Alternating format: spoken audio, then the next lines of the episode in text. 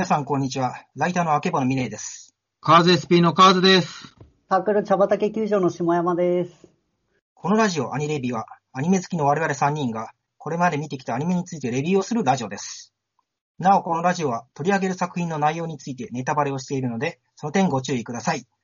えー、ということで、はい。今回は2021年冬の時事ネタをやろうと思うんですけど、はいその前に皆さん最近どんな風にお過ごしですかね？シモッピーさん、最近どうですか？はい、えっ、と、最近ハンドルネーム変えようと思いまして、ごめんなさい、冒頭で下山で名乗ったんですけど、はい。えっ、と、実は何ですかね、シモピーって名乗ってたのが、えっ、と、もともと熱量と文字数きっかけだったと思うんですけど、はい。えっとですね、実は他の場所ではほとんど下山の名前で活動してまして、なるほど。はい名前が2つあったんですね。はい、実は熱文字の方がイレギュラーだったっていう自分の中ではうーん。ありまして。まあ、ただ結果的に今、あの、ツイッターとか、えっと、アイマスのプロデューサーとかの登録名が下山 P ですので、うんうんうんはい。ですので、あの、皆さんからはこのまま下 P と呼んでもらって大丈夫ですんで、なるほど。あの、自分の一人称だけ変わるっていうちょっとややこしいことに、はい、なるんですけど、ぜひ皆さんよろしくお願いします。あ、わかりました。あれ、やっぱあの、AV 女優がたまに名前変えるあんな感じ。あんな感じではないです。それは違いますね。微妙に似てるやつですね。確かにそう、あの、変えたり、若干ね、半分変えたりとか、あと、ちょっと声優さんがこう、ちょっと18禁のね、ゲームに出るときに、名前変えたりするみたいな。ありますね、そういうことは。一覧表みたいになってますからね。なんかこう調べたら、そうそう。エロゲートってこんな感じなんだっていう。いや、まあ、あれ、一応、まあ別人なんだよ。はい。あ、そうでしたね。あ深掘りするのやめましょう。すいませんでした。あわかりました。えー、他最近皆さんどんな感じですかね？あ、いいですか、僕。どうぞ。えー、っとですね。まあ、まず、近況っていうことで言うと、花粉症がきつい。ああ、もう来てますね。ね、その、実はあの、今日免許の更新に行ってきたんですけども、はい。はい。私、あの、違反しておりまして、あの、半日かかったんですけど、あの、ご講習が。なんかこう、もうその間ずっともう目がしょぼしょぼするわ、なんかくしゃみ我慢するわで、ちょ軽い地獄を味わいながら、うん。あなテンションも低いまま、いえ、今喋ってるわけですけども、るほど。そんな悲しい事実はまだ別にですね、あ、それ、はいアニメアニメというネットの媒体でですね、あの、はい。神谷浩史さんと斎藤千和さんにインタビューしておりまして、その記事がアップされて非常に評判がいいので、ぜひあの、皆さんも見ていただきたくちょっと、触れさせていただきました。あの、化物語のやつですね。化物語のオーディブル記念ということで、うんまあ、えー近況で一番僕はでかい仕事がこれだったんですけども、いやー、すごいですね。まず、アマゾン本社がめちゃくちゃでかいのに、みんなリモートに移行してるから、ほとんど人がいない、こう、へえ、そうなんですね。週末少女旅行っていうか、なんていうか、なんていうか、廃課然としてる。あアポカリプス的な感じで、警備員がいなあ警備員がロボットだとすれば完全に、あの、無人の空間みたいになっててですね、はい。旧共産圏みたいな感じになってるいや、びっくりですよ。やっぱね、いや、アマゾンでかいなーっていうのと、人いいなっていうのと、で、受付に行くと、受付の後ろにボルダリングがあって、え社員、兵って遊んでるんですよ。おー、外資系っぽいっすね。黒人とアジア人と白人がしかも混ざりながら、はなんかよくわからない、え英語だかなんか違う言語を話しながら、なんか盛り上がってるの見て、い。なんかワールドって感じで、この。企業らしくて、面白かったですね。そのいや、すごいですね。アマゾンがね、びっくりしました。まあ、そんな感じで起用されながらもですね、この大ベテラン勢で、僕昔からすごい好きだったお二人にちょっとね、直接お会いすることができて、いやー、仕事になりましてですね。ちょっと締め切り的にはかなり、かなりきつくてですね。あ、そうですか。はい。あの、これ4日ぐらい、インタビューした後に4日ぐらいで仕上げたんですいやが、あのマジっすか。結構、はい。その辺で苦労した回はあるので、非常にこのアニメアニメとですね、それで物語シリーズのオーディブルで検索していただいただいたりすると、あの、読めますんで、ぜひ読んでいただきたいなっていうのが、ちょっと最近の僕の近況でした。はい、どうもありがとうございます。ミネさんは？私、私最近は、まあアニメをメインに見る方面で活動してるんですけど、そうですね、ゆるキャンが面白くてですね。おー、はい。いいですねもう本当なんか、近所こう散歩に行くときもダウンジャケットにこうマフラー巻いてですね、こう、シマリンにこう影響を受けた感じで、ぶつぶつ散歩したりしてますね。これね、そうですね、あの、見た目からすると、全然締まりに見えないミネさんですよね。いや、それはもう全然年も 性別も違いますから、ね、はい。でも中身は、中身というか、イメージではもう完全に締まりん感じで。でも乙女になってますね、本当に。でも締まりって乙女か、でもなんか、なん、そうか。なんだろうな、あの子のナチュラルさはすごい好きなんですけど。まあ、そうですね。ちょっとこう、だえー、ボーイッシュというか男性っぽい感じがあります、ね。そうですね。いや、またね、シマリンの食うね、キャンプ飯がめちゃくちゃうまそうだよね、これね。いや、ほんとそうですわ。あカップ麺食ってるだけなんですよ、あの、1話かな確か。うん、そうそカップ麺食べてるだけなのに、なんか自分もやっぱ食べたくなる、やっぱすごいね、パワーありますよね、あの絵、絵面というか、あのう。いねや。、あご飯を美味しそうに書くのは大変って聞いたことありますけどね。あ、なるほど。うん。なんか、ジんブリのご飯が美味しい理由みたいな。はいはいはい。結構そのあたり非常にこう、視覚から襲いかかってくる食欲みたいな、いや、ほんとそうです。うんかもうゆるキャンは触れずにはいいられなかったんですね。いやーもうに今2週目見てますね。来来週が、まだ来んのかと思って、終わったら見ちゃいますね。はい。わかる。うん。なるほど。そんな感じですけど、しもぴさんは最近どうですか？そうですね。僕なんか人生で一番今ゲーム遊んでまして、はい、ゲーム。はい。えっ、と、大学生の時とかにも、パソコンのいわゆるギャルゲー、エロゲーくらいしかやってなかったんですけど、うんうん。で、大学卒業してからもずっとテレビアニメは見てたんですけど、ゲーム触らずだったのが、うんなんか急に手が空いたのか、ゲーム熱が高まってですね、えっ、と、やってるのが、まあ、ソシャゲの音ゲー2本と、ー。うんうん。あと、デッドバイデイライトって言って、えー、知らない。と検索しました。PS4 とかで出てますね。あ、そうですね、はい。で、あの、やることがですね、ルールとしては殺人鬼側と人間側のチーム戦に分かれて、で、その決められたマップの中から脱出するっていうですね、えっと、かくれんぼと鬼ごっこが合わさったようなゲームなんですね。へおー、面白そう。で、中身が一切コンピューターが入らないようになっていて、もう完全にプレイヤー対プレイヤーのですね、やり合いになるんですよ。オンライン対戦で。怖いですね。はい。で、かなりホラーゲームとの親和性が高くて、うんうん。えっと、サイレントヒルとかですとか、あと、うんうんソーですとか、きついっすね。そういうところの原作からキャラクターを持ってきて、マジっすか？はい。で、どんどんどんどんあの人間が追い詰められていくっていうハラハラ感が楽しめるゲームでですね。マジっすか？怖いっていうか、クリーチャーとか、本当の殺人鬼レベルですよね。そうですね、はい。っくおーていうゲームをなんか、結構触って遊んでますね。あ、ハマってやってるんですね。はい。これ FPS じゃないよね、でも。あの、バあ、でイオ、はないです。バイオ的なか操作感で、多あ分、、えっ、とですね、人間側が、えっ、と、TPS 目線になって、うんえっ、と、キャラクターが置かれて、それを動かすんですけど、うん。その追いかける鬼の方になると、えっ、と、目線が FPS になって、ほうちょっと視界。が狭くなるっていう形ですね。へえ、すげえ。あうん。で、人間側から鬼に対しての攻撃手段がないので、逃げるしかない。とにかく逃げるしかないんですよ。はい。隠れて見つからないようにっていう。うーん。はなるほど。なるほど、なるほど。なんか本当約束のネバーランドみたいな感じですね。あ、そうです、そうです、そうです。はい。もうまさにですね。あ。鬼ですよね。前半の展開のやつを。そうそうそう。あの、個人の周りのあれですね。へえ、これはでも、相当怖くて面白い。これやっぱり、あの、対人戦の、あの、チーム戦ってことですよね。あ、そうです、そうです。鬼が1人で、えっ、と、ワンゲームで人間が4人ですね。1対4の分かれたチーム戦になってます。うーん。面白そう。他にも知ってるのあり、はあるんですか？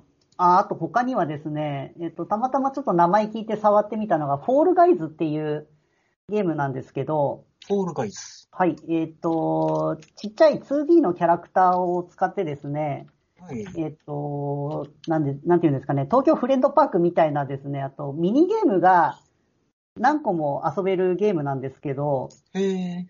ああと、サスケみたいな感じですね。えっ、と、はいはいはいスタート地点とゴール地点があって、うん。えっ、と、その間に障害物がいっぱいあって、うんうんそれをこう、クリアして、えっ、と、ゴールまで行くっていうゲームなんですけど、おーなるほど、なるほど。これの特徴がですね、えっ、と、最大60人同時にマッチングがありまして、超いますね。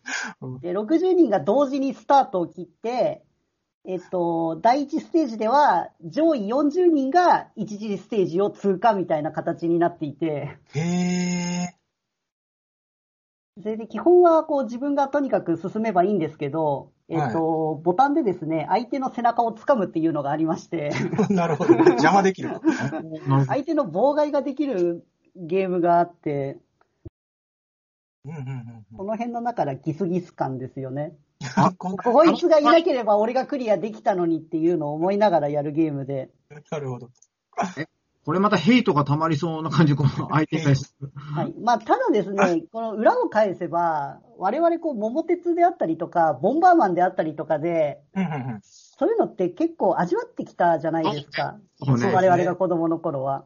うん普通そにね。のゲームの、だから逆に言ったらゲームの中では、ある程度こう、相手にヘイトを持ってもいいんじゃないかなっていうのを、最近ちょっと思うようになりまして、はいはいはい。はい。ちょっとすごい懐かしい気持ちになりながら、ゲームを遊んでいます。なるほど。真剣にやれるってことですね。こう。あ、そうです、そうです、そうですちくし。ょーって悔しいって言われて。へーまたなんか、うん知りたいんですけど、シモピーさんがそのゲームにハマるというか、はい急にゲーム熱が高まった理由はあるんですか？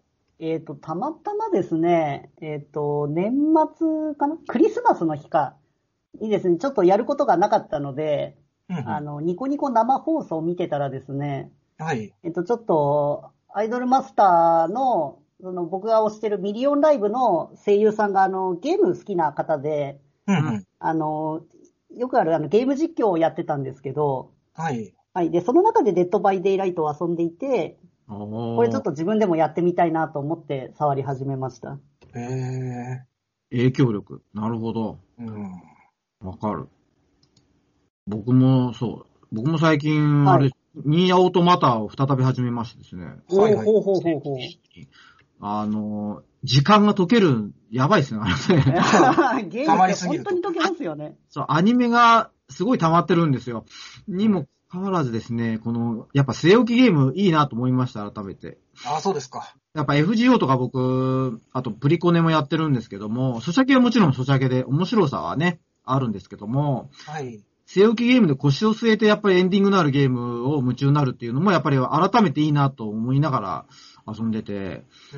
えあの、快適で気持ちいいんですけども、まあまあ、とにかくオープンワールド系はね、本当に時間がいくらあっても足りないんで、ほどほどにそうですね。ですね。難しい感じですけども。はい。はい。よくわかりました。う んどうでしょう？皆さん他は何か近況大丈夫ですかね？近況はもう辛い話いっぱいあるんで。辛い話？なんか、そう、その、ラジオ体操をね、僕、はい。こう1ヶ月ぐらい続けてるんですよ。ほうほう。ちょっと習慣づけとして。健康にために。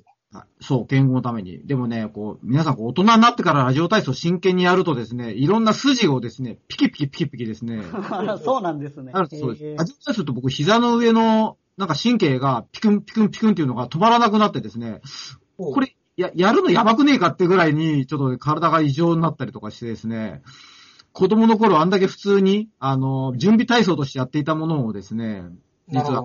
そう、結構大人になってからやると、結構激しい運動に入るんだなっていう、ちょっと、中年のちょっと悲しい事実に気がつきまして、いやいや、なるほど。でもそれやることによって、また少年のように戻っていくわけでしょ？こう体が。戻るかな 戻ります、大丈夫です。落ちていく体を、なんとか落ちる速度を、あの、遅くしてるだけだと思うんですけど。いやいや、でも、でもやらなかったらもう落ちる一方ですからね。それはもまあ、そうなんですけどね。うんそう。だから一応だ、ラジオ体操第一と第二をね、こう、毎日やるの、まあ、健康にいいと信じてやってるんで、まあね、これ聞いてる皆さんも、あの、NHK が YouTube に上げてますんで、ぜひね、ちょっう。あ、そうなんだ。そうなんですね。えー、と、はい。こんな感じかな、もう、僕は。峰さん、いかがですか？えーそうですか。まだ、そうだな。最近、うーん、最近私はゲームまた次回喋るんですけど、格ゲーちょっとやったりしますね。ああ、いいっすね。おーえ、あの、タイトルは？タイトルは、サムスピーの残クロ無双剣とかやってます。昔のやつ？昔のやつですね。はいはい、ネオジオのやつだ。そうですね。今なんかあの、PS ビータとかでもできるんで。俺が無職になって半年間やり続けたやつだよ、それ。え、あれ、20、だから、20年ぐらい前だよね、確か。そうですそうです。もう、小学校、私が高学年とかだったんでそう、中学校かな。はい。あいや非常にですね、はいはい。そう。で、まあ結構、その、筐体とかでやってたんで、うわ、もう格ゲーやりたいなって漫画読んでですね。ああ、なるほど。か格闘ゲームの。わかる。格、でも格ゲーってあの、またこれも中年の話になるけど、やっぱ反射神経遅くなりません？これ。いや、もう、うーん、てか、それ以前に私、かなり、もともと下手なので、格ゲーが。いやいやいやいやいや。いや、本当にそうですよ。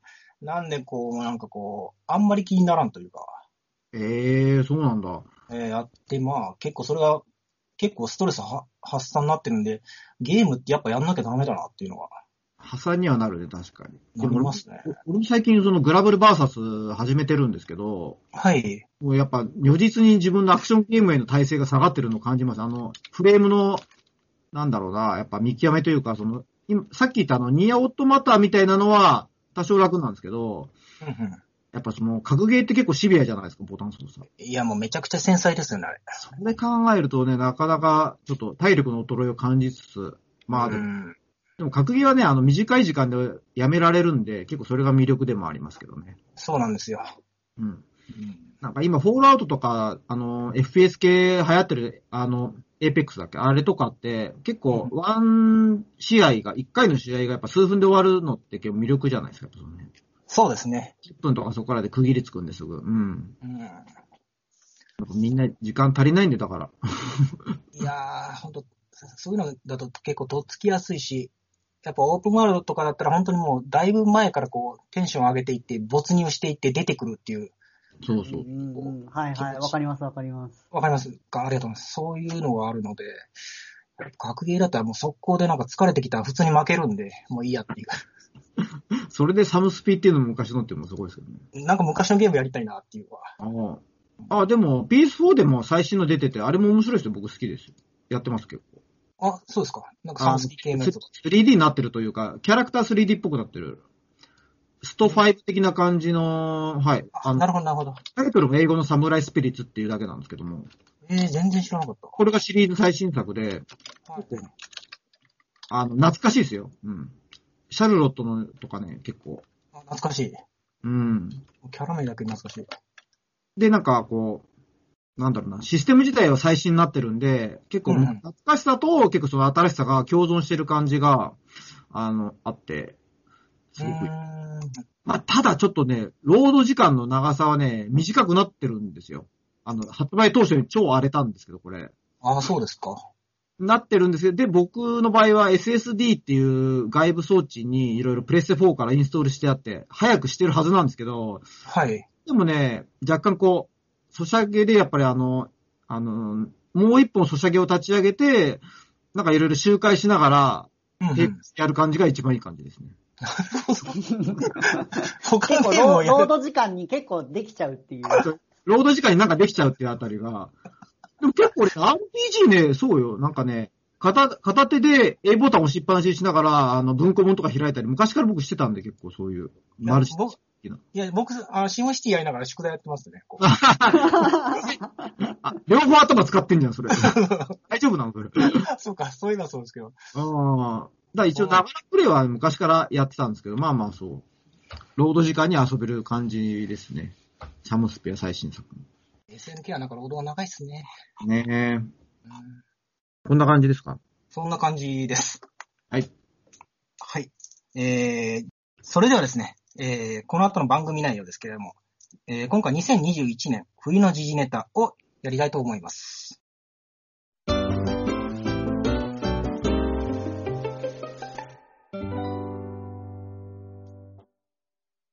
はい、えー、それでは2021年冬の時事ネタなんですけれども、えー、まずはシモピーさん、最近何か気になった時事ニュースとかありますかね？はい、えっ、と、最近ですね、まあ、これ個人的な話なんですけど、ちょっとラジ、えっ、と、ラジオにハマってまして、うんうん。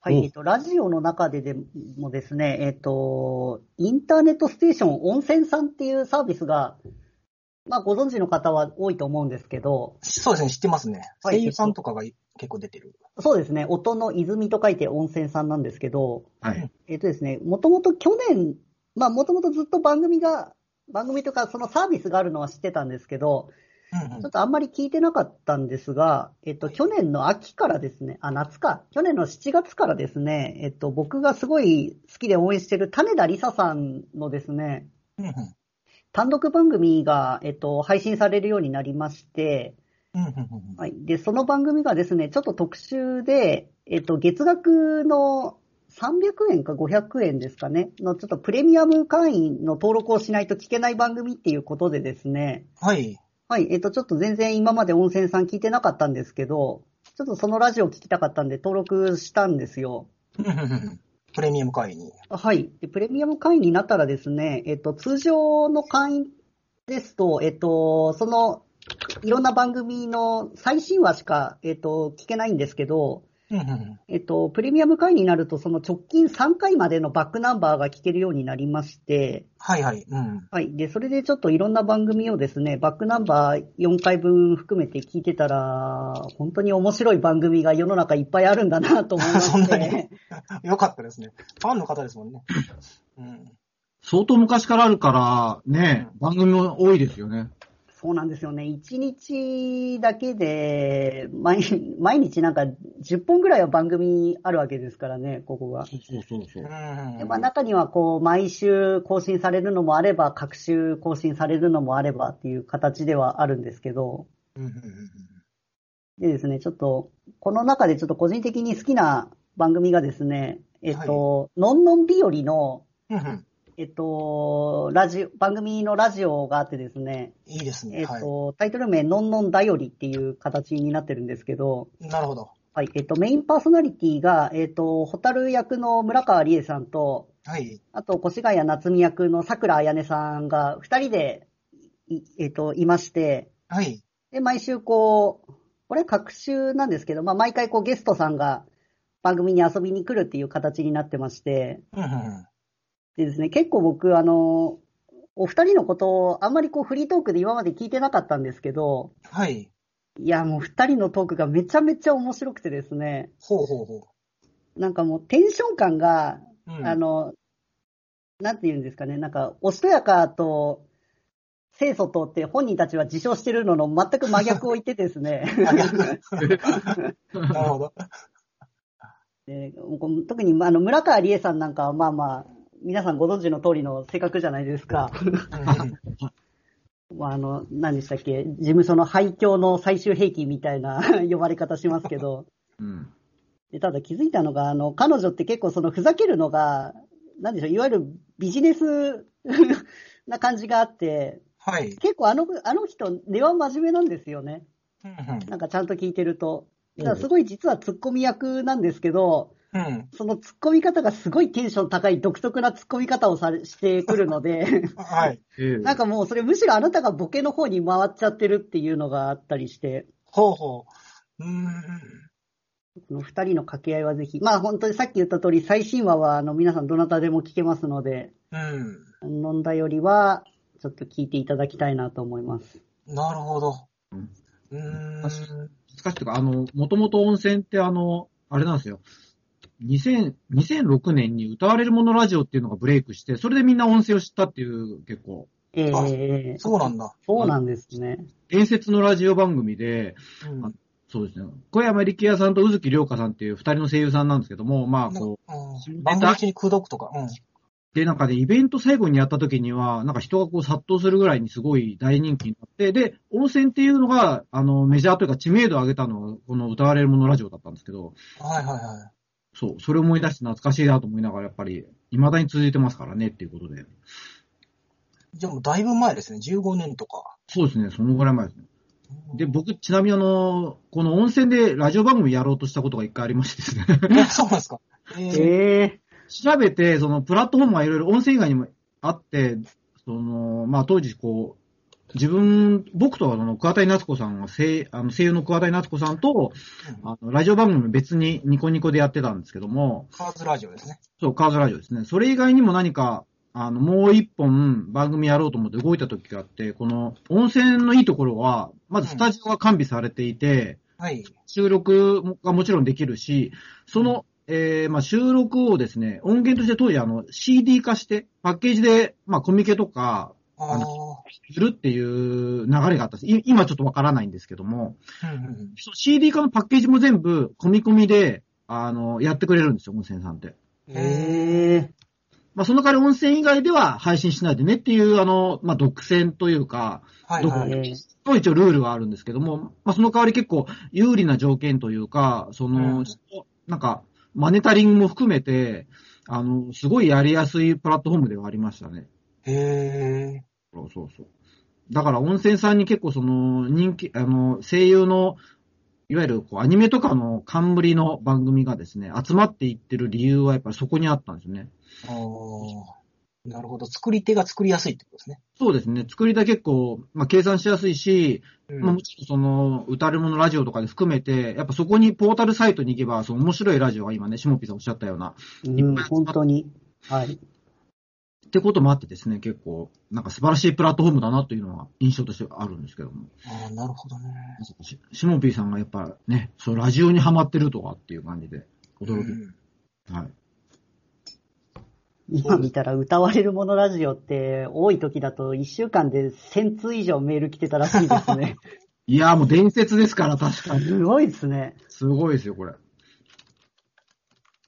なんか結構、当時はまだ、あの、ツイッターが出る前なんですけど、うんうん。だから、いわゆる個人サイトとかブログとかを中心に、とにかくこの歌われものラジオが配信が、あの、ある、ある数日はずっとこの話題で持ちきりになってたんで、どこ行っても。まあ、それぐらい、へーまあ、伝説ですよね、これね。みんな聞いてたんですね。そうそうそう。やっぱ、当、この二人のパーソナリティ、この小山さんとか宇月さんの、やっぱりその、キャラ性も非常に面白かったっていうのも多分、あるでしょうね。うーん。まあ、そのあたりも結構ググっていただくといっぱいエピソードいあの、拾えますんで、ウィキも含めてって感じなんですけども。なるほど。なんかたびたび耳やしてましたけどね、ラジオって言ったらやっぱり、歌われるもんラジオって言って。そうそう。そんなこと思い出しちゃいましたけど。すみません、ちょっと話脱線し申し訳ない。はい。いや、でもなんか声優さんはなんかこう、ものすごくラジオとかいっぱい出てるんで、トークもすげえ面白いって聞いたことありますね。なんかこう、下手なラジオパーソナリティよりも。ていうかね、逆にそれがないと今、声優としては、あの、人気が出ないっていうのもあるんですよね。ああ、うんそっちで。確かにそうかもしれないですね。演技だけじゃダメな時代、か、容姿がね、美人じゃなきゃダメとか、うん。その、フリートークが上手いとかね、なんか、そのあたりまで含めての、なんかね、才能がな、いろんな才能を持ってないとやっぱりね、勝ち上がれないなと。厳しいですね。うん一個だけじゃダメなんですね世界ですね。そうですねうん。僕その、例えばちょっとウェブのニコニコチャンネルっていう動画の方なんですけども、はい。結構山下楽田っていうこう、声優さんの山下大輝さんっていうあのー僕のヒーローアカデミアのデクとかの役をやってらっしゃる方。はい。えあの方の、えーまあニコニコチャンネル動画のトークバラエティに月1で取材してるんですが、放送作家の人がやっぱ同じことをおっしゃっていたんですね、やっぱり。その声優さんで。山下くんすごいねっていうか、でもこれ、こんだけすごくないと、やっぱり人気にはなれないっていうか、そのフリートーク力。うん。急に振られた時に0.1秒で返せる、やっぱ頭の回転の速さがないと、うん。声優が務まらない時代みたいなことをおっしゃってましたね。そうですか。はい。多彩な才能がないと無理ってことですね。そうなんですよ。厳しいなぁ。うーん そうですか。えー、しもぴさん他にラジオ何聞いてました？あとはですね、えーっと、よいしょ、よいしょ。あとはですね、えっと、今、アニメが放送中の商売ロックのですね、うんうん。えっと、ステージのマシ、えっと、マシュマイレッシュの子たちが、えっと、パーソナリティやってるマシュラジっていうのがあって、はい。はい、こちらはですね、えっと、毎週更新になっていてですね、うんうん。うん、やっぱりこう更新回数多いのっていいなってちょっと思ってます。ち なるほど。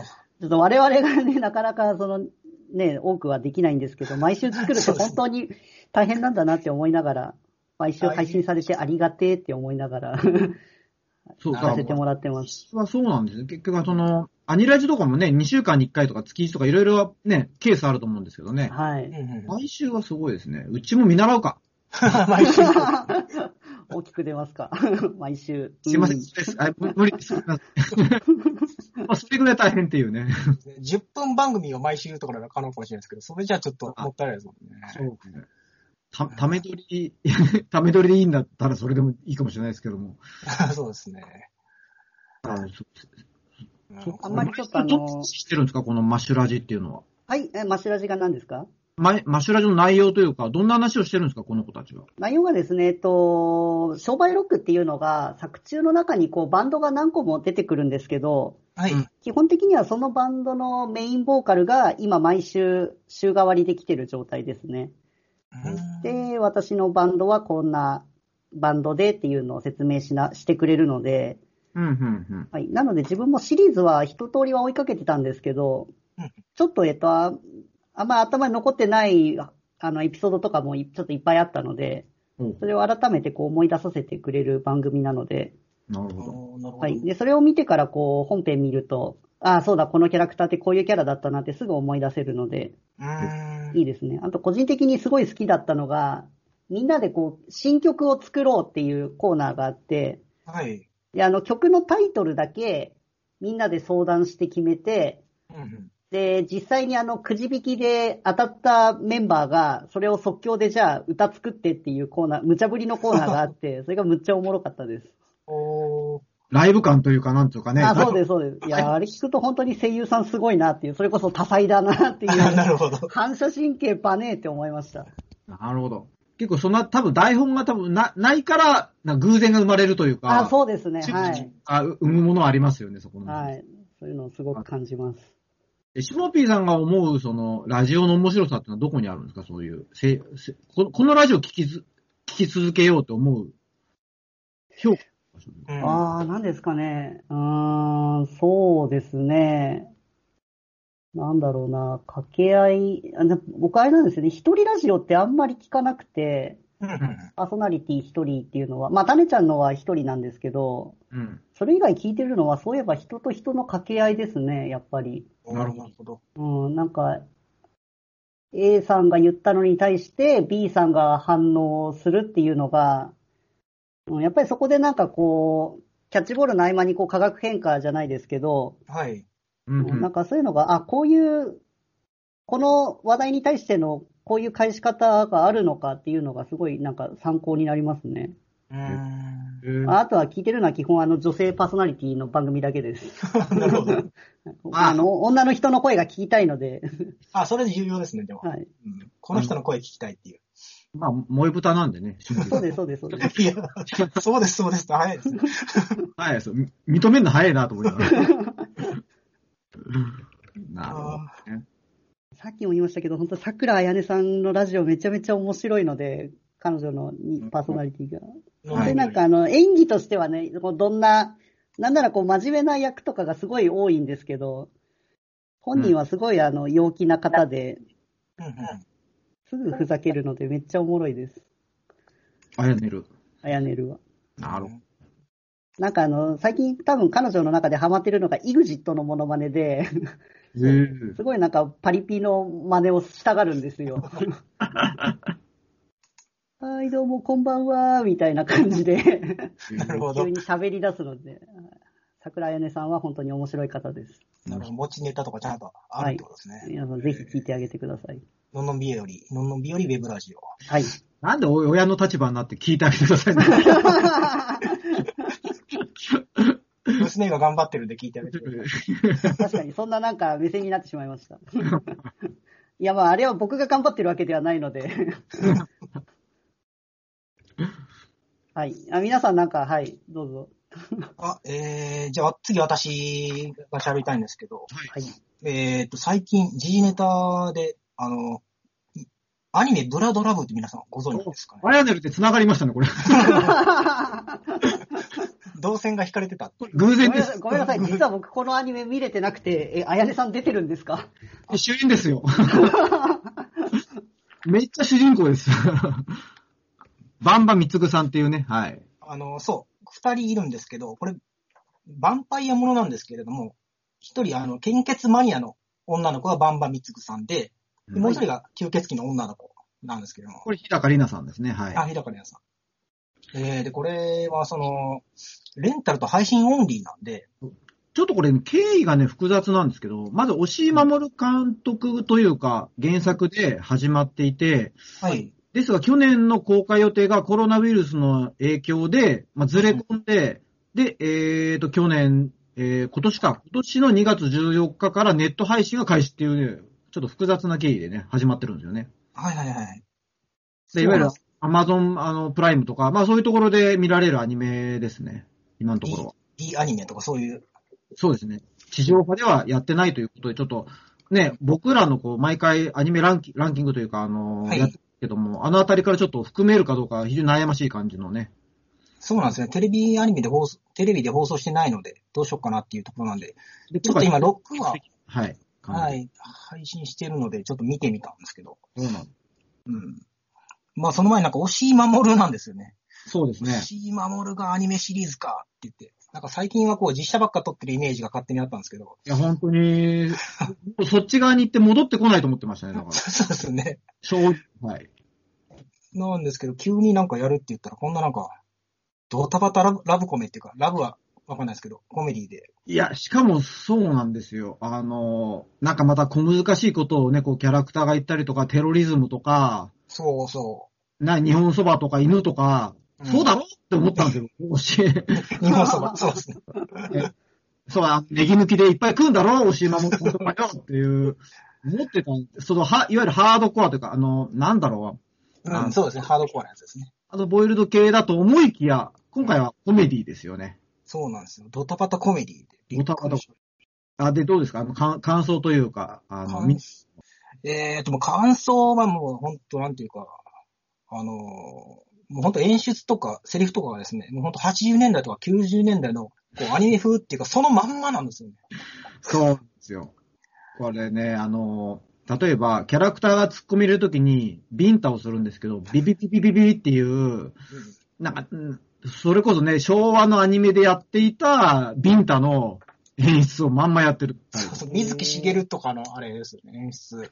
口を開けてびっくりするときが、そう、シビビなんですけど、口を開けてびっくりするときが、あの、顔の上と下が離れる感じというか、はいはいはいそうですね。そう。なんかそういう今時はやらないギャグ演出、いっぱいてんこ盛りですね、これね。そうなんですよ。えあれですか、あの、リトルウィッチアカデミアみたいなノリってことですか？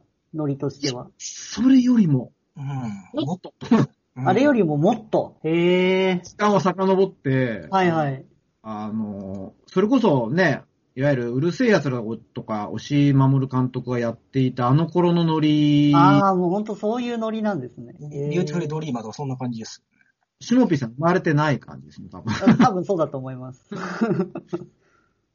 その頃のノリのギャグ、てんこ盛りなんで、コメディというか、ギャグですね、だから、ギャグ、そうですね。ああ、なるほどなるほど。コメディじゃなくてギャグ。なるほどなるほど。なんかトンチンカンなことをキャラクターが言ったら、みんなこう、反対向きにこう、犬神家みたいにひっくり返る感じですね。ドシーンつって足がこうああ、そういうノリなんですね。そうなんですよへそれをなんかこう、こういうの面白いだろっていう感じじゃなくて、もう、なんかこう、振り返らずに全力でやってきてるんで、何を見てるんだろうっていう気になってあの、キャラクターっていうか、あの、キャラの顔ごとにこう、画面が分割されて、表情がバンバンバンって変わっていったりとか、え。なんか、え本当に死滅したような演出がいっぱい出てえ。へえ。まあ、もちろんわざとやってるんだろうなと思いながら、ううんん、見てるんですけど、いや、これはね、いや、でも結構ね、萌え要素、すげえあるなと僕思ってて、はいはいはい。その、献血マニアのバンバンみつぐちゃんって女の子が、その、まあ今言ったアヤネルがやってるんですけども、はい。いつも献血が好きで血抜かれてるから、結構目の下にクマが常にあって、不健康うんでも、彼女が元気を、元気よくとか、まあ、ツッコミ役に回るんで、大体ね。そうですね。うん。あのあたりのね、小気味良い感じが、すごいなんか絵とのギャップがあって、うん。なんかうわ、この子可愛くて面白いなっていうのをですね、すごく感じます。あの人可愛いですよね、本当に。可愛い。なんかスカジャンみたいなのずっと着てるし、スタジアムジャンパー。うん。なんか、あの辺のね、スカジャン着てる女の子の可愛さっていうのも結構またね、視覚的にうまいと思いますよああ、そうですよね。センスも懐かしいじゃん。懐かしいですね。懐かしい。なんかね、いい感じで、ちょっとね、燃えそう。で、舞ちゃんっていう、あのー、ヴァンパイアの女の子ね。うん。で、あのー、で、その二人が基本的にこう話回していくんですけども、あのー、まあ、ドラゴンになったりしますよ。え？どどういうこと？うん。要は、そう、実写ができないようなドタバタなんで、うん。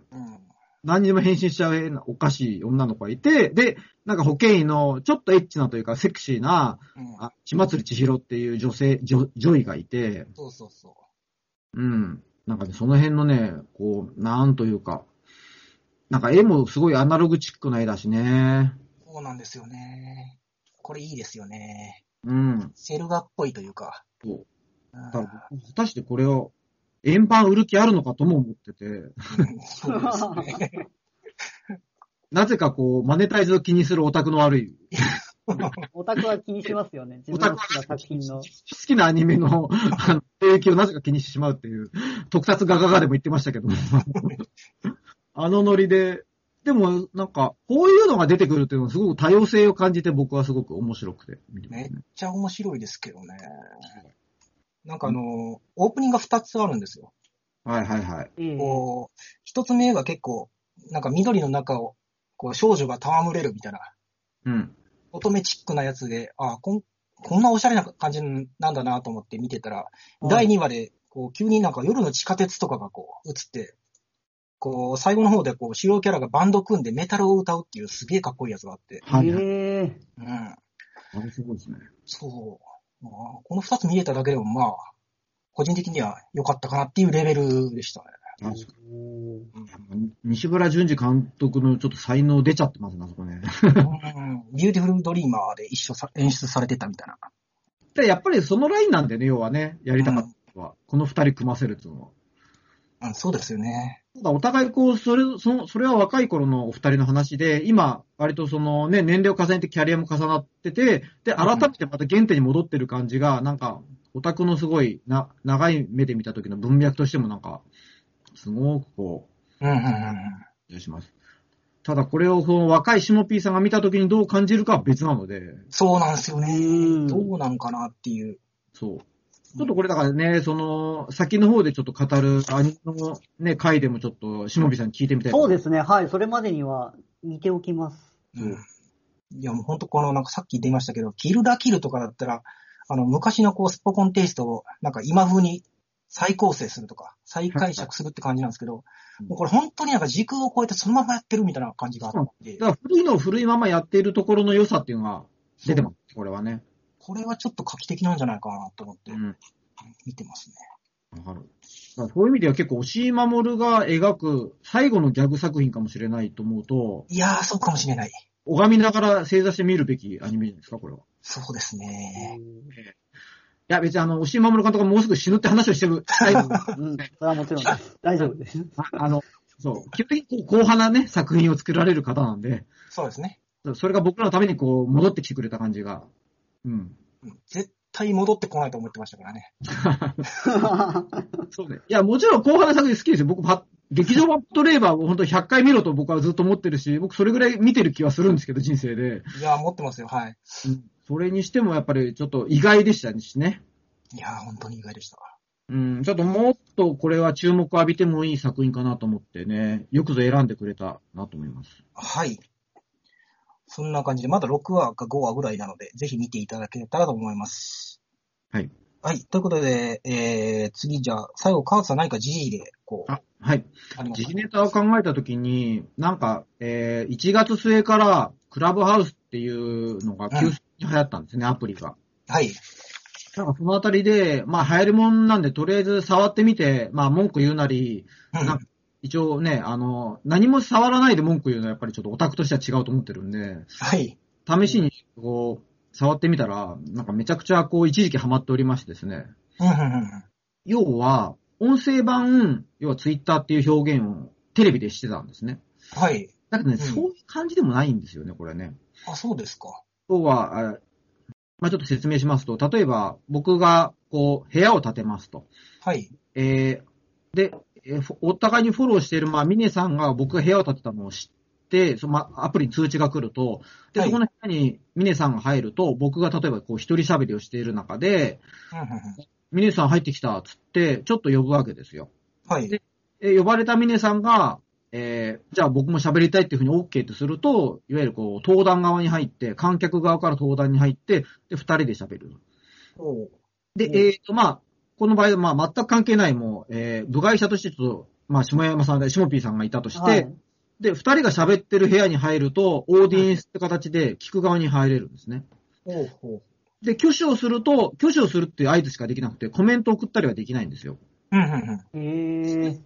今時のこう、なんか、なんか親切さが全くない、ちょっと不便な感じで、で、録音もできない状態なんですね。録音すると規約違反ということでバンされたりしてしまって、結構それすごいですね。厳しいんですけども。で、こうバンすると、まあ、このアプリって招待制で、お互いにば電話番号を知ってる相手じゃないと、えーアプリを、えーたあの楽しめないというか、まあ、入会できはいはい昔、ミクシーっていう、あの、SNS だったんですが、まあ、ああいう感じで招待制になっておりまして、はい。でその招待した人も、その招待された人がバンされると、巻き添えでバン食らうんで、みんなお行儀良くなるみたいな。へえ、連帯責任みたいになったんですね。連帯責へえその、そんな江戸時代の5人組みたいなことが厳しい感じなんですけど。で、実際にこう触れてみたら、やっぱその場限りのオフレコ話がいっぱい聞けるのはすごく面白いと思いました、まず。ああ、なるほど。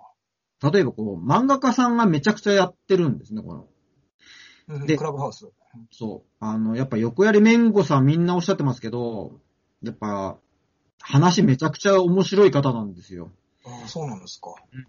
で、なんか漫画の創作の裏話とかバンバンしてくれたりとかするんで、うんうんあの、結構今、漫画で推しの子とかっていう漫画とか書かれてるんですけど、なんかそういうなんか裏設定とかも含めて雑談もまず面白くて。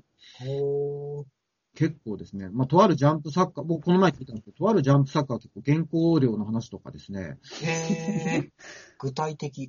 某超ヒットしている今ジャンプ漫画あるんですけど、その作、ヒットの秘訣を話したりしてるんですよ。へえ。へえ。が受けたのは、あの回で、ああいうことしたから、こういうふうに当たったんだけども、みたいな話で、うん。これはみんな聞くよねって思うんですね。漫画家志望とかも含めて。んそうです。ね。で、そういう感じのレア感とうんいうのは、すごくあるなと思い思いました。もちろんそれね、ゲーム業界の方でも結構赤裸々に、なんか今後ゲーム業界どうしていくのかとか、VR の未来はとか結構真面目な話とかいっぱいあって結構テーマごとに興味深いものは見つ部屋が見つかると思うんですが、うんうんうん。このあたり非常にこう注目を浴びてる理由が分かりましたというのと、なるほどね。そうネガティブな話でうん言うと反対側に招待制による分断が見られるんで、うんうんうん。招待してくれる人がいないと、やっぱ羨ましさだけは残って酸っぱいブドウ理論なんですけども、なるほど。アンチにななっちゃうってことね。そう。やってない人はこのアプリを腐すし、やってる人はこんな裏話聞けるなんてつってハマっていくみたいなのがあって、僕はあまり好きじゃない傾向がある。なるほど。そうですね。うん。というのとですね。一応こういうサービスが今クラブハウスということで、ようやくこう、なんかテレビのいわゆる情報番組とかで取り上げられるようになってるんですが、うん。急速にみんなが飽きているのも感じるんですね。僕も含め。早、早くないですか？で もうわからないです。これね、でも、入っていく人がこの招待制って言っても、この一人が招待できるのが枠二人までなんですが、あの、はい使えば使うほど、どんどん枠が広がってて、僕今8人招待できる状態になっていて、そういうシステムなんですね。作れば、ツイッターみたいに広がる可能性はあるんですが、うん。いわゆるアーリー、アーリーアダプター的な人が、うん。今今度あんまりこう喋らなくなってきていて、いや本当に廃れるの早いなとぼ僕は思ってるんですけども、へえ、そんな傾向が。そう。あこれね、でも結構僕は、僕なりに理由はね、気づきました、これ。あの、何でしょうか。うん。この、まずこのアプリを楽しんでいる人って、コロナ前から他人と話す時間をちゃんと作っている人向きなんですね。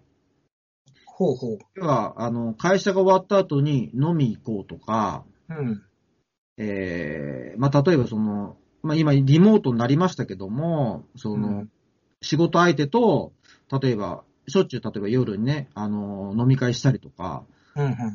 なんかそういう、ゆる人とのコミュニケーションを、にもともと時間を割いている人は楽しめてると思うんですね。ほうほうほう。ただ私、あの、アニメとか漫画、ゲーム、ラノベ大好きで、人はいと付き合ってる時間が超めんどくさいんですよ。あれ？僕の人生、あの、はいい、わゆる一人で遊べる趣味に全振りしてるんで、やる時間ないというか、どっかを削らないと、クラブハウスする時間ないんですよ。で、これっえー、はい。て、オタクってみんながそうでしょとは言わないが、うん。僕と同じようなタイプの人いると思うんですけど、どうですか、お二人って？いやー、どう、そうですね、シモピーさんどう思います？いや、それがすごくよくわかって、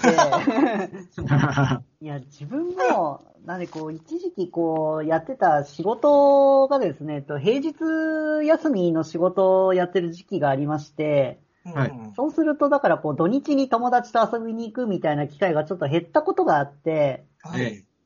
えそうするとアニメ見る本数増えたんですよね。ありますよね、そうね。はいわ、かるわ。だから結局それ、で、それであれです。あの、僕も一人遊びしてたところで、で、たまにはほ、あの、自分以外の人とも遊ぶかと思って、今、そのオンラインゲームやってる状態ですね。なるほど。で、こう、格ゲーみたいな1対1じゃなくて、ちょっと人数を1回に、はいはい。講師5人とか、60人とか、その自分って特定はされないけど、はい。誰かと遊んでるみたいな状態がちょっと心地いいんだと思います。あー距離感。ゆるくつながるコミュニケーションですよね。そうですね。ん。あの、なんか、ね、子供の頃は、例えば同じ友達と毎日遊ぶみたいな濃い、やっぱり関係性を作る場所だったと思うんですけども、えやっぱ、えなるとどうしてもそこに時間があまり割けなくて、まあ、ゆるいつながりというのがやっぱり大事というか、心、メンタルにも多分そのあたりね、すごくいいと思うんですけど、そうですね。で、クラブハウスって多分今の話を聞くと、やっぱね、ほどほどに濃い空間というか、お互い実名が基本なんで、実名というか。はい。えあの、もちろん電話番号をね、なんか知ってる人が招待できるみたいな話なんで、やっぱそういう感じなんで、そこまでの濃い関係性を作るよりも、僕はニーヤオートマタが遊びたいみたいな、え なるほど。はい。で、ゆるキャン見たいみたいな話になり、なるほど。え最初はやっぱ、はあの、新鮮さですごく人と話す時間がすごく楽しくて、うん。いわゆる、僕と友達が、まあ、スカイプ通話とかしてるのを他のオーディエンスが聞いている状態になって、うん聞いてる人もちょっと呼び出したりとかして、あの、雑談に混ざってもらって、うんじゃあ、ちょっとお風呂入るからみたいな感じで緩く退出したりする。そのあたりすごく、なんか、流行るのもわかるなってぐらいの、うん。結構使い方もあるんですけども、なるほど。オタク向きじゃないというか、一人遊びが大好きなオタク向きではないのなでる、ほど、なるほど。すごい参考になりました。なりましたね。だから、どうなんだろう。このサービスだから注目ではあるんですよね。だからそのあたりですごく今僕危機戦に回って割と、その、聞く一方でなってますけど、ちょっと今観察、要観察状態なんで、ちょっとこれはうんまた新鮮になると思うんですけど、ただね、一個もう一つ、オタク的に気になるのは、要は耳を奪うコンテンツなんですね、これ。うんうんううんん。そうですね。ラジオというか音声なんで。そう。で言うと先ほど音声の話が出ましたが、うんえーネットラジオ、えーで、まあ、ラジコとか、ポッドキャスト、まあ、僕らがやってる Spotify、これもそうなんですけど、これ聞いてる方いらっしゃると思うんですけど、うんこういうようなネットラジオとか、まあ、YouTube とか、あと、Twitch ってあのーなんだろうな、まあ、ゲーム実況とかですね、はい。あの、えっと、可処分時間をもろに奪い合う存在ではあるので、うんうんもしかしたらうん音声コンテンツの一角として出てくると、えーなんかこう逆転劇が起こる可能性もあると。ほうほうほう。あの、ネット業界で。そのあたりが、かなり、まあ、どう、今後どう動くのかなっていうのは気になりますね。なるほど。なんかこう、ブレイクスルーしたら一気にクラブハウスがトップに躍り出るみたいな可能性もあるってことですね。そうすると、他のが、あの、相対的に下がりますよね。うんうんうん。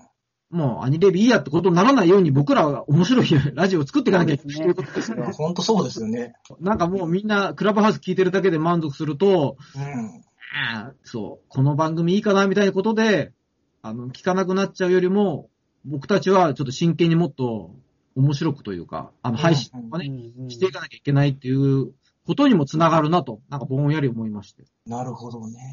はい。可処分時間ってことは面白いですね。そう。なんかそのあたりでね、だってこれって音声コンテンツだけってことはね、ソシャゲはまだセーフなんですよ。あの、周回しながら聞けるんで。なるほど。うん。これはセーフなんですけど、はいはいはい。音が重要になるコンテンツはやばいんじゃないかなと思います。なるほどね。うん。まあ今後ね、だからそう結局今は、今のところ iOS だけで、Android には開放されてないってあたりも、ちょっとそれも、なんか先民思想が出てて、僕はイラッとするんですが、なるほど、なるほど。そう。まあ今後どうなるか注目ってことでちょっと時事ネタで、はい、クラブハウスを取り上げさせていただきました。はい、非常によくわかりました。ありがとうございます。はいはい、えーっと、それでは皆さん喋ってもらったんですけど、何か他に最近気になった時事ネタとか大丈夫ですかね？えっ、と、ごめんなさい。アニメのネタからはちょっと外れるんですけど、皆さん、えっ、と、地震の影響とか大丈夫でしたか？ああ、でかいのがありましたね。大変だったよ。あの時、うちのさ、電撃大王の棚が崩れてさ、ああ、本当ですか？棚崩れたんですか？どさ、あの、僕、電撃大王を横に平積みにしてて、えっ、と、身長160センチくらいまで積まれてるんですけど、はいはいはい。これが、はい、あの、思いっきり倒れましてですね、えー、じゃあ揺れたんですね、やっぱり。すごい揺れました。怖かったです。う東京民なんですが、はい。あかなり、まあ、震度6弱らしいんですが、はい。福島でしたよね。はい。お二人はいかがでした？あ、ミネさんはどうでした？えーっと、私関西なので、なんか、全然気がつかなかったですし、ですし、揺れなかったですけど、なんか友達から LINE が来て、なんかこう、今揺れたけど大丈夫みたいなこと言って、なんかグループ LINE みたいなんで、えうんえやっぱり群馬とかの友達とか、東京の友達とかは結構心配したとか言ってましたね。うーん。ミネさん友達多いんだ。友達どうでしょうね。おまあ、友達はまあ2、3人いればいいかなって思ってますけどね。そうそういう話じゃなくて。すいません、すいません。はい。まあ、ミネさんはとりあえず無事だったなら何よりです。そうですね。はい。ー、シモピーさんどうでした？大丈夫でしたはい。えっ、と、僕、うちは何も、あの、物崩れたりもしなかったんですけど、ちょっと個人的に面白かったのが、あれがですね、地震起きた時にちょうど友達とですね、はい。えっ、と、ディスコードをつなぎながら同じゲームやっててですね、はい。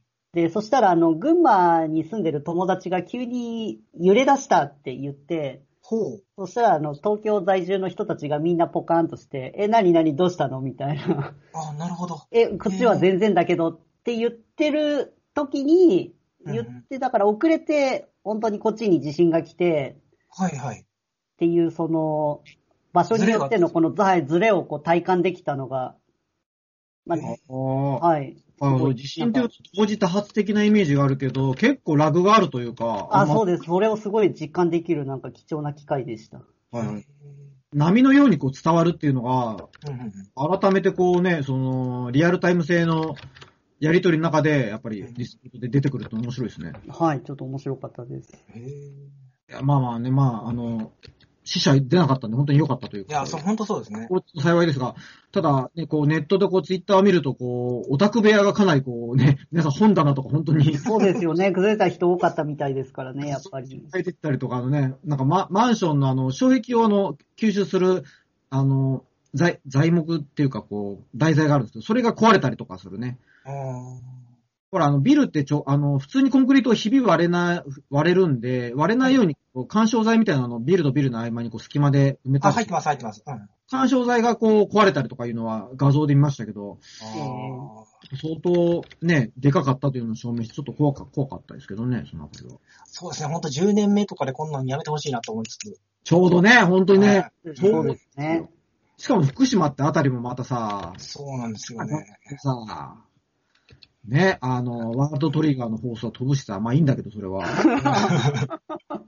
ワールドトリガー取れてないと思ったけど、やっぱそれはしょうがないんですけど。だからあれね、結局、アメ、あの、アベマ TV では、あの、配信してたんで、はい。だけがネタバレをギャンギャンこう、ツイッターに叫んでて、地上波民では、ああ、バレてる、バラってるこちらみたいなことにはな、面白かったですけど、あ、そうですか。はいあ。そんな出来事がありましたね。はい、わかりました。ということで、聞いていただきました。えー以上、第11回アニレビ2021年冬の時事ネタでした。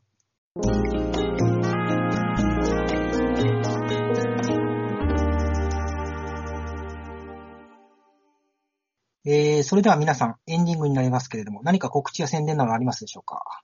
あはい、えー、カーズ SP です。まあ、カーズ SP というブログを毎日更新してますっていうのとですね、あとは、えー、アニメアニメさん話しましたけども、この間、ミネさんと一緒に原稿書きましたよね。はい、書きました。あの、双子の日ということで、えっ、とですね、双子キャラについてですね、まあ、呪術回戦のマキとマイとかですね、リゼロとかですね、僕書かせていただきまして、シモピーさんの方もね、あの、日暮らしとかね、か書いていただいて。あ、私ですね。そうですね。まあ、そのあたりでアニメアニメというサイトでやっていたり、あとコミスペさんで漫画のレビューとかインタビューとかやってますんで、まあ、もろもろライター活動とブロガーとしてもよろしくお願いしますということで。以上です。はい、ありがとうございます。それじゃあ、シモピーさん何かありますでしょうか？あ、自分は特にいないので大丈夫です。はい、わかりました。えー、それでは最後私なんですけれども、えー、私もアニメアニメというサイトで、えーっと、ライターの仕事をさせてもらっています。えー、最近はですね、お色気からギャグまで、アニメ史に残る攻めた作品5選っていうアニメ紹介の記事で、はいあ。の、ススクールデイズの話とか書かせてもらってるので、もしよかったら見ていただければと思います。そうそうそう。面白かった。あありがとうございます。はい。それと、えー、アニレビではですね、メールを募集しています。皆さんが誰かにおすすめしたい最近見たアニメ、読んだ漫画、好きなキャラクターについて、えーそれらをレコメンドするメールをお寄せください。アドアドレスは、 Anime Reviews Radio at gmail.com、Anime Reviews Radio at gmail.com となっています。YouTube の番組紹介にアドレスを載せていますので、そちらを見てもらえればと思います。はい、以上、第11回アニレビ2021年冬の時事ネタでした。えー、お二人とも今日はどうもありがとうございました。ありがとうございましたありがとう。ございました。はい、えー、それでは皆さんまた次回の配信をお楽しみに。ごきげんようさよなら。